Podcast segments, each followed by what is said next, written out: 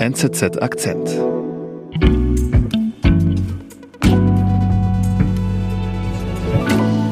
Um, my first statement, oh God, nine months ago on this subject was we cannot let biological boys compete in women's sports. Uh, we have to protect women's sports. I have Esti, da hat aber jemand eine klare Meinung. Wer spricht denn da?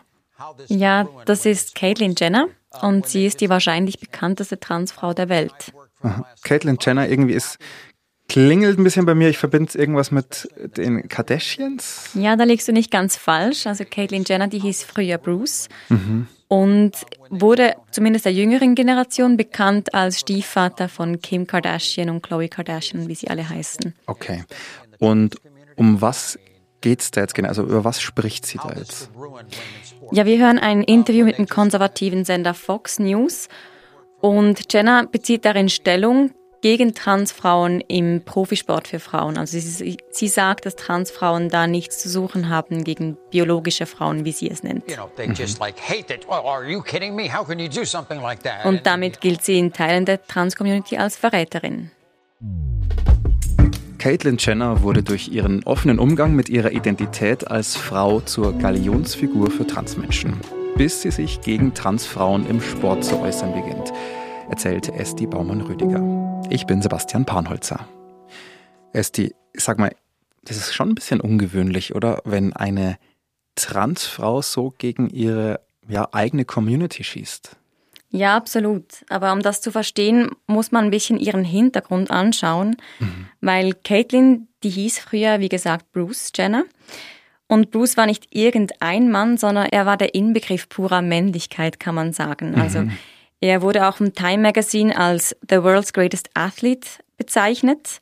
Und das, weil er bei Olympia 1976 in Montreal Gold gewonnen hat im Zehnkampf. Und Zehnkampf, das galt zu jener Zeit und auch heute teilweise noch zu der Männlichkeitsdisziplin schlechthin. Mhm, warum das? Tatsächlich, weil Frauen gar nicht zugelassen sind zum Zehnkampf bei Olympia. Und mhm. Weil der Zehnkampf ist so eine Kombination aus verschiedenen Leichtathletikdisziplinen und der bringt bereits die Männer so sehr an die Grenzen, dass Frauen lediglich sieben Kampf machen, also mhm. sieben Disziplinen. Okay. Aber Bruce Jenner hat eben da Gold gewonnen, 76 bei Olympia, sagst du. Genau, ja. Und was damals keiner ahnte, war, dass das eigentlich alles nur eine Maske war, diese Figur von Bruce, dem Übermann. Mhm. Und in einer Doku erzählt sie später einen Schlüsselmoment. And then I remember the next day, uh, waking up, went into the bathroom. Uh, the medal was sitting there on the Und sie erzählt, dass sie nach Olympia, nach ihrem Sieg, aufgestanden sei im Hotelzimmer und nackt vor dem Spiegel stand und sich die Medaille angezogen habe und sich gefragt habe, was zur Hölle hast du gerade getan? Looked into a full-length mirror and said, What the hell did you just do? Und sie das Gefühl beschlich, dass sie nun wahrscheinlich Bruce so groß gemacht habe, dass sie vielleicht nun bis ans Lebensende mit diesem Charakter, mit dieser Figur stecken bleibt. Mhm. Also, dass sie quasi gefangen ist. Genau, aber sie entscheidet sich weiter als Bruce zu leben. Und Bruce heiratet zweimal, bekommt vier Kinder mhm. und Bruce lässt sich auch gut vermarkten. Also er wird auch ein Werbegesicht für Müsli beispielsweise mhm. ähm, und vermarktet sich halt so ein bisschen als Macho-Mann. Innerlich sah es aber ein bisschen anders aus. Also er hatte Depressionen. Er beginnt dann in den späten 80ern erstmals mit einer Transition. Er lässt sich den Bart wegmachen, die Nase operieren, ähm, nimmt erstmals auch Hormone und mhm. dann lernt er aber eine gewisse Chris Kardashian kennen und bricht diese Transition ab, entscheidet sich weiterhin als Mann zu leben und gründet mit ihr so eine ganz große Patchwork-Familie. Das ist genau, und das ist dann die, die wir wohl aus der Reality-Show kennen. Genau, sie vermarkten sich dann wirklich so als Reality-Familie.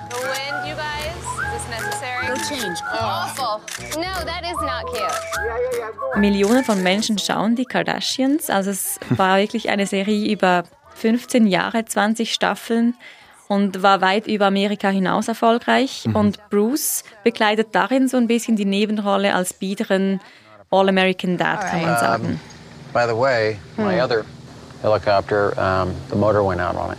I know you're going to go crazy, but uh, I got to get another motor for it. Bis es dann 2015 zum großen Bruch kommt und seine Frau und er trennen sich. Die Öffentlichkeit weiß nicht ganz genau, was da vor sich geht.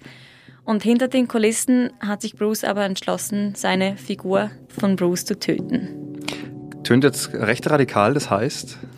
Ja, diesmal zieht Bruce durch, was er in den 80er Jahren angefangen hat. Also er vollzieht seine Transition zu einer Frau. Mhm. Und dann ist der Paukenschlag im Sommer von 2015, als Caitlin auf dem Cover der Vanity Fair erscheint. Mhm. Ähm, eine mittelalterliche, gut gestylte, wunderschöne Frau.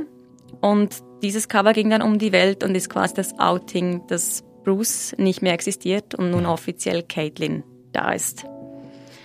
Caitlin wird sehr gefeiert. Ähm, die Männlichkeit, die vorher Bruce so sehr angehaftet hat, ist quasi verschwunden und umso mehr wird sie nun in der LGBTQ-Szene als mögliche Ikone für ihre Community gefeiert. Mhm. Wird sie dann auch zur Ikone?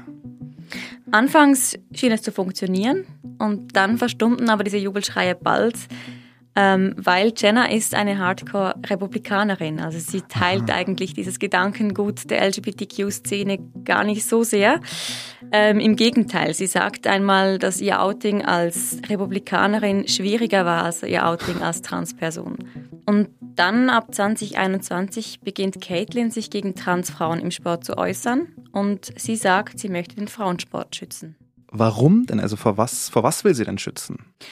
Jenna hält es für extrem unfair, wenn Frauen, die zuvor eine männliche Pubertät erlebt haben, gegen biologische Frauen, so nennt sie es, ähm, antreten. Male puberty is like so big and what it does for, for young males, bigger, stronger. Mhm. Weil Frauen, die zuvor Männer waren, bis nach der Pubertät, die haben längere Arme, längere Beine, eine größere Muskelmasse und auch Studien zeigen, dass, dass keine Therapie eine männliche Pubertät rückgängig machen kann. Also man kann zwar das Testosteron unterdrücken mhm. und man kann die Größe der Muskeln ein bisschen reduzieren, aber man schafft es eben halt nicht ganz, diese männliche Masse auf die weibliche Masse zu reduzieren. Also der Unterschied zwischen Männern und Frauen liegt bei ungefähr 40 Prozent. Mit dem Einsatz von Hormonen kann man es bis auf ungefähr 12 Prozent reduzieren. Also es bleibt einfach ein Leistungsvorteil letztendlich. Der bleibt bestehen, ja. Und das merkt Caitlyn Jenner auch selber?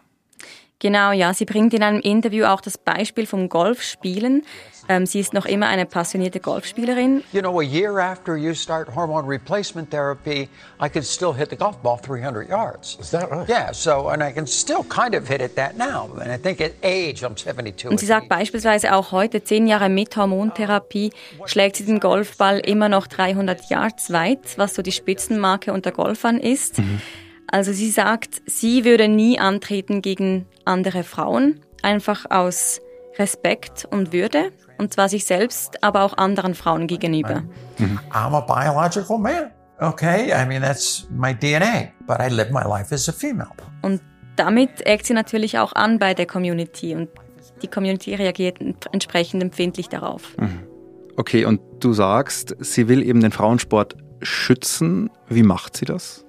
Ja, sie spricht vor allem im Fernsehen sehr, sehr häufig darüber, macht aufmerksam, sensibilisiert die Leute dafür, für diese Ungerechtigkeit, wie sie es nennt, mhm. tritt auch in Podcasts auf und ja, sie ist wirklich ein gern gesehener Gast beim konservativen Sender Fox News. Mhm. Aber größeres Aufsehen erregt sie dann erst, als der Fall Leah Thomas Schlagzeilen macht. Um was ging's da? Es ging dabei um eine Schwimmerin, um eine Transfrau und sie hat bei den College-Meisterschaften 2022 im Schwimmen beim 500 Yards Freistil gewonnen. Und es gab bis dato kein vergleichbarer Fall in der Leichtathletik mit Transsportlern, aber es entzündet sich daran ein politischer Streit über die Teilnahme von Transfrauen im mhm. Spitzensport. Gibt es denn da bisher Regeln?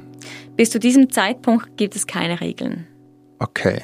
Mhm. Und Caitlyn Jenner nutzt jetzt eben diesen Fall, sagst du, um auf ihr Anliegen aufmerksam zu machen. I don't see how Leah Thomas can sit there and go, oh, I feel so great, I beat all those girls.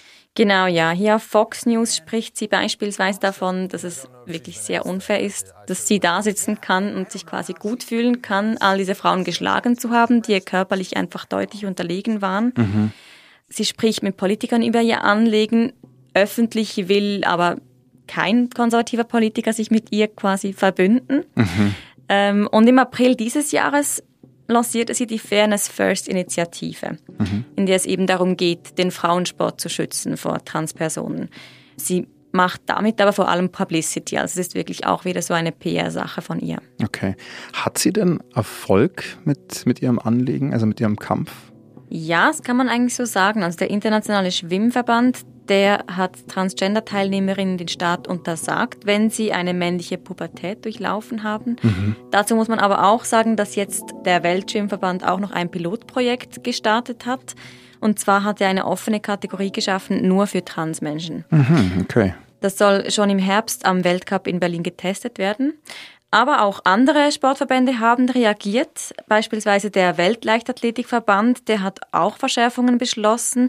Und auch dort gilt, dass Transfrauen nur dann antreten dürfen, wenn sie keine Pubertät als Junge erlebt haben. Mhm. Ob jetzt diese Beschlüsse alle wirklich Caitlins Engagement zuzuschreiben sind, das darf bezweifelt werden, aber zumindest hat sie es geschafft, auf ihr Anliegen aufmerksam zu machen. Aber ich kann mir vorstellen, dass dadurch eben Caitlyn Jenner in der LGBTQ oder Trans-Community nicht wahnsinnig gut ankommt. Also du hast ja auch ganz anfangs gesagt, sie gilt als Verräterin. Genau, ja, sie erntet wirklich teilweise enorme Anfeindungen, sie erhält auch Morddrohungen, aber das hält sie nicht davon ab, sich weiter zu äußern. Ähm, sie ist auch zunehmend politisch. Right now here in the States, we have a big problem. Joe Biden has been the worst president ever in history. Hier hören wir sie beispielsweise auf Sky News Australia. Mhm. Und sie schießt auch immer wieder gegen Bidens Politik. He has done more damage to this country, uh, to the family unit, to the middle class than any president in history, barring none. Nobody's even close. Mhm. Sie unterstützt offen Trump. Sie nennt sich auch Freundin von Trump. Und sie will auch gegen die angebliche Ideologie in Schulen ankämpfen. Mhm. Also sie möchte verhindern, dass Transitionen zu früh unternommen werden, dass Kinder indoktriniert werden, wie sie es nennt. Und sie bezeichnet auch die LGBTQ-Community als Radical Rainbow Mafia. This minority in with trans people Uh, these, what I call radical rainbow mafia, I think. Er sagt, es sei eigentlich nur eine kleine Minderheit, die sich halt so krass äußert und der größere Teil habe durchaus Verständnis für ihre Position.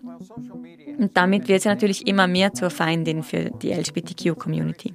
Und sie ist dadurch ja auch irgendwie so ein bisschen Glücksfall für die Republikaner, oder? Also für die Konservativen, wenn sie so einen Standpunkt vertritt. Ja, durchaus, wobei diese natürlich auch zurückhaltend sind, sie zu öffentlich zu bejubeln, weil sie eben trotzdem noch eine Transfrau ist, mhm. die nicht ganz so dem konservativen Bild entspricht. My chromosomes are male. Okay? I suffer from something called gender dysphoria. Sie spricht auch sehr offen über ihre Genderdysphorie, also eben ihr Transsein und dass sie im falschen Körper geboren wurde.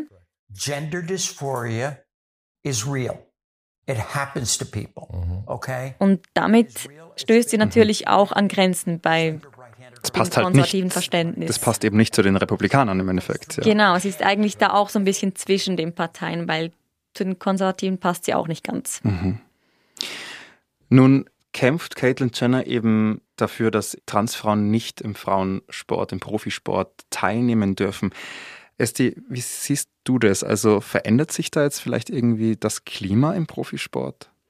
Zumindest macht es im Moment den Anschein, dass sich da die Richtung ein bisschen ändert. Also bisher galt der Profisport als sehr offen gegenüber Transmenschen. Mhm. Ähm, Inklusion wurde groß geschrieben und jetzt plötzlich scheint ein Tabu gebrochen zu sein.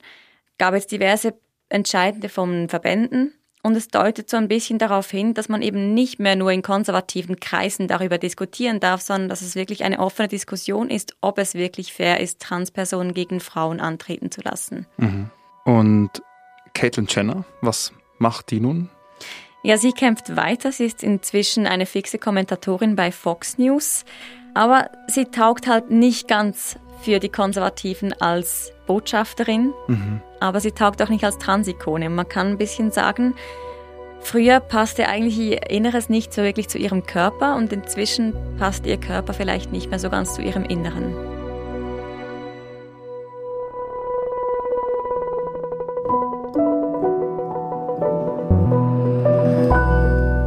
Esti, vielen lieben Dank für deinen Besuch im Studio.